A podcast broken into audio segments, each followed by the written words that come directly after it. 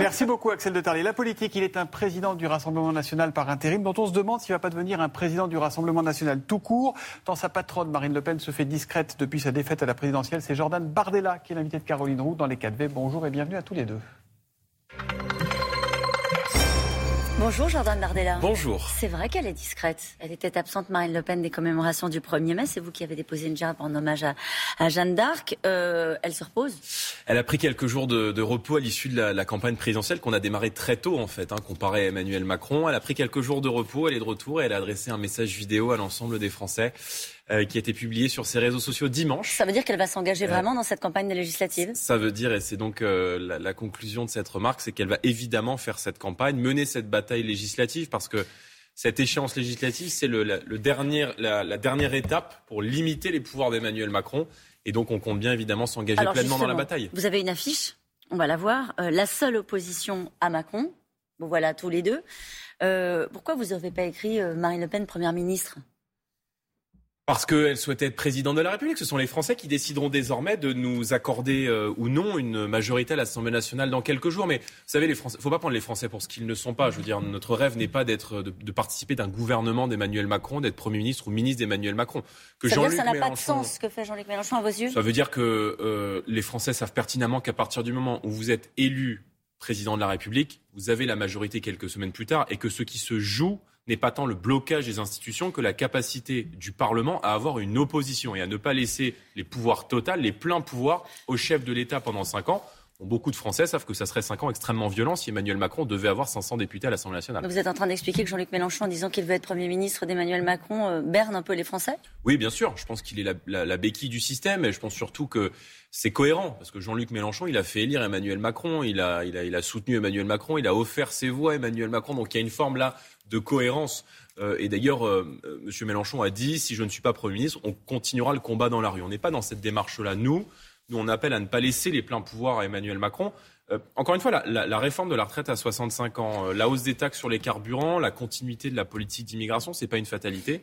Et on peut encore évidemment euh, la bloquer. Pour ça, il faut. Il vous faut combien de députés pour qu'il n'ait pas les pleins pouvoirs Il vous faut la majorité. Le plus possible. nous avons un scandale démocratique. On a aujourd'hui 6 députés sur 577. Et on a vu ce que ça a donné. quand l'opposition n'est pas présente dans les institutions, alors les Français sont contraints de descendre dans les rues. Et ça a été le mouvement des Gilets jaunes. Donc en vérité, moi je veux dire aux Français, euh, si vous ne limitez pas les pleins pouvoirs d'Emmanuel Macron au mois de juin, alors pendant cinq ans, il aura les mains libres. Et donc, euh, on ne pourra plus se plaindre ensuite pendant cinq ans parce qu'il n'y aura pas d'élection locale avant 2026 ou Donc, il vous faut combien de députés? Quel est votre objectif? Écoutez, le plus possible. On peut avoir un groupe puissant. En vérité, nous avons euh, dépassé les 40% dans 340 circonscriptions. Donc, si les Français vont voter, si le peuple se déplace, alors les Français pourront avoir des avocats, pourront avoir des députés qui les défendront et qui vont euh, les protéger de la, brutalité sociale euh, d'Emmanuel Macron. Il y en a un qui vous propose une stratégie. C'est Éric Zemmour. Il a accordé hier à nos confrères de BFM sa première interview et il dit, au fond, Jean-Luc Mélenchon, il négocie avec tous ses partenaires. Il a jeté la rancune à la rivière. Il a même offert 30 euh, circonscriptions gagnables aux écologistes. les rancunes avec Éric Zemmour sont donc insurmontables. Il ne s'agit pas de rancune. Mais c'est compliqué quand les Français nous regardent et, se disent mais Éric Zemmour a tout fait pour faire perdre Marine Le Pen. Il a tout fait pour l'empêcher de se qualifier au second tour, quitte à faire qualifier d'ailleurs Jean-Luc Mélenchon par un phénomène mécanique de division des voix, de dispersion des voix. Et aujourd'hui, il vient demander à Marine Le Pen de l'aider à se faire élire. C'est quand même contradictoire. Tout comme les Verts et Jean-Luc Mélenchon. Oui, mais on n'est pas dans, le même, dans la même configuration. Le Rassemblement national, par Marine Le Pen, a accédé au second tour de l'élection présidentielle. Les Français ont donc décidé d'en faire la première force d'opposition. Euh, avec 7% à l'élection présidentielle, comme l'a fait Éric Zemmour, il n'est en, capacité de se qualifier dans aucune circonscription. Donc moi, je lance un appel aux électeurs d'Éric Zemmour, comme je lance un appel aux électeurs déçus des LR. Je leur dis, venez avec nous, construisons ensemble l'opposition à Emmanuel Macron. Ne gaspillez pas votre vote, alors même que euh, avec 7% à l'élection présidentielle, vous ne passerez le second tour dans aucune circonscription. Et d'ailleurs, c'est surprenant de la part d'Éric Zemmour, parce qu'on a là un parti qui s'appelle Reconquête et où tous les ténors, tous les cadres du parti ne veulent pas s'engager dans la bataille législative. En tout cas, même le chef de la famille, Éric Zemmour, hésite. Mais comment on peut hésiter quand on regarde la situation du pays? S'il hésite, c'est parce qu'il sait que lui-même ne pourra ni se qualifier au second tour, ni espérer être député à l'Assemblée nationale. Donc, c'est du pragmatisme. Au moment où la gauche s'unit euh, en surmontant, encore une fois, hein, il y a eu des, noms d'oiseaux aussi échangés entre les uns et les autres pendant cette campagne, au moment où la gauche s'unit, le camp national ne doit pas s'unir Bien sûr qu'il doit s'unir.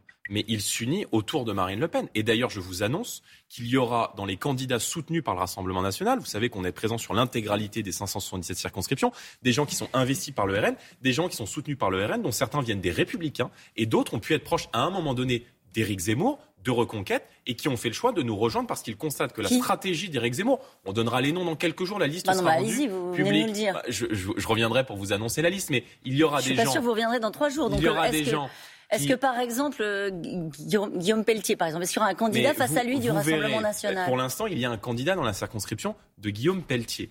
Mais je, veux juste, vous dire, je veux juste vous dire par là que euh, l'union, nous la faisons. Et je pense que la stratégie qu'a mis en œuvre Éric Zemmour, qui consiste à se placer à la droite du Rassemblement national, dans l'outrance, dans l'excès, est une impasse. Et donc, on a vocation à travailler avec des gens qui, peut-être chez lui, se rendre compte de, cette erreur. Mais aussi des désaccords de fond. Hein. Il dit, vous voulez tuer Reconquête plutôt que construire une force nationale. Mais les Français voient bien que pendant huit mois, il a tout fait pour empêcher Marine Le Pen de se qualifier. Donc, mais tout ça, c'est, c'est des discussions de cuisine. Je pense que ça n'intéresse pas les Français. Je pense que ce qui intéresse les Français, c'est de voir quelles idées on va porter à l'Assemblée nationale et c'est de se dire, est-ce qu'il y a un mouvement politique qui est aujourd'hui en capacité de limiter les pleins pouvoirs d'Emmanuel Macron? Et ça, c'est incontestablement le Rassemblement national. Et puis, il y a des désaccords de fond, si vous me le permettez. Euh, euh, si on soutient un candidat de reconquête, euh, ou plusieurs, par exemple. Faut qu'il s'engage. Faut qu'il s'engage, ce qui n'est pas inenvisageable. Il peut y avoir des gens qui viennent du parti d'Éric Zemmour et il y en aura. Mais je veux juste vous dire par là qu'on a des désaccords. Il faut que ça se fasse sur la base d'accords. Si on soutient quelqu'un qui vote la réforme de, euh, de, la retraite à 65 ans, comme le souhaite Emmanuel Macron et comme le souhaite Éric Zemmour, alors moi je suis en désaccord avec cela. Donc les gens peuvent nous rejoindre, mais c'est évidemment sur la base du projet que nous portons, et notamment sur la retraite, parce qu'on sait qu'on est dans un climat social très fort et qu'on a fait dans cette campagne de la question sociale. Donc ça veut dire le seul à qui vous ne parlez pas, c'est Éric Zemmour. Les autres, vous leur parlez. Euh, par exemple, je ne sais pas, Marion Maréchal, vous lui parlez, Guillaume Pelletier, vous lui parlez, Stanislas Rigaud, vous lui parlez? Mais on parle avec tout le monde. C'est vrai que vous-même, vous leur parlez.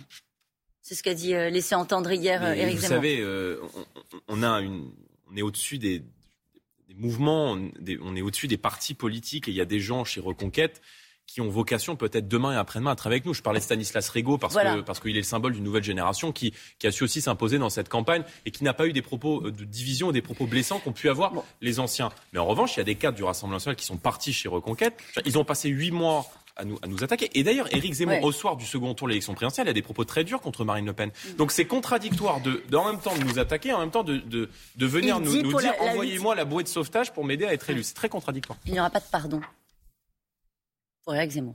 Mais c'est pas qu'il n'y aura pas de pardon, c'est qu'il faut qu'il reconnaisse Marine Le Pen comme la leader de l'opposition, ce qui pour l'instant n'a pas fait. Qu'est-ce qu'il faudrait qu'il dise Qu'est-ce qu'il faudrait qu'il lui dise? C'est vrai qu'il avait dit euh, la huitième fois que la défaite frappe le nom des Le Pen, elle n'a pas dû apprécier au soir de la victoire. Mais Éclatante avait fait le dit.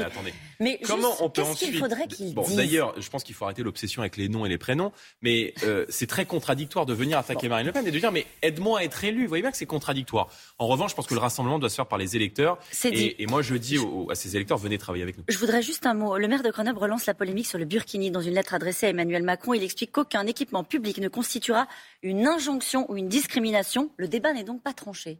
Le burkini doit être interdit dans l'espace public. Euh, je pense que le burkini est la manifestation de l'idéologie islamiste contre laquelle Emmanuel Macron a eu la main molle pendant cinq ans. Et là encore, je veux dire, si les Français veulent avoir de la fermeté sur les questions régaliennes, alors il faut des députés du Rassemblement national à l'Assemblée. Le maire de, Grenoble estime qu'il y a eu un jeu autour du voile, qu'on utilise la loi euh, de la laïcité euh, contre les musulmans. Mais la gauche est en campagne. Je veux dire, on a un bloc islamo-gauchiste qui est aujourd'hui en train de se constituer autour de la France insoumise et d'Europe Écologie Les Verts. Quand je vois que la France insoumise veut investir à Vénissieux un pseudo-journaliste militant qui s'appelle Tahabouaf, qui a été condamné pour avoir traité une policière de la République d'arabe de service, alors on voit bien la dérive dans laquelle sont en train aujourd'hui de tomber une grande partie de la gauche. Et je pense que toute la gauche se déshonorerait à s'allier autour de gens qui combattent les valeurs de la République. Vous pensez au Parti socialiste en particulier qui réfléchit bien sûr, au Parti socialiste. Quand on voit des élus des Verts qui étaient il y a quelques mois dans des manifestations euh, aux côtés du CCIF, qui a été dissous pour fondamentaliste islamiste, pour son appartenance à la mouvance radicale, je me dis qu'on est peut-être les derniers aujourd'hui à défendre les principes républicains. Un mot sur la Cour suprême aux États-Unis, c'est l'information de la nuit, prête à s'attaquer à l'avortement. Chaque État serait libre de légiférer à sa guise. Ça vous choque, cette, décision de la, Cour suprême, si elle est prise? Oui, ça me, ça me choque. Je ne suis pas américain, mais je ne suis pas du tout, et je suis très éloigné de ces idées-là, ces idées en tout cas pour la remise en cause euh, du droit à l'avortement, évidemment. Merci beaucoup, Jordan Bardella.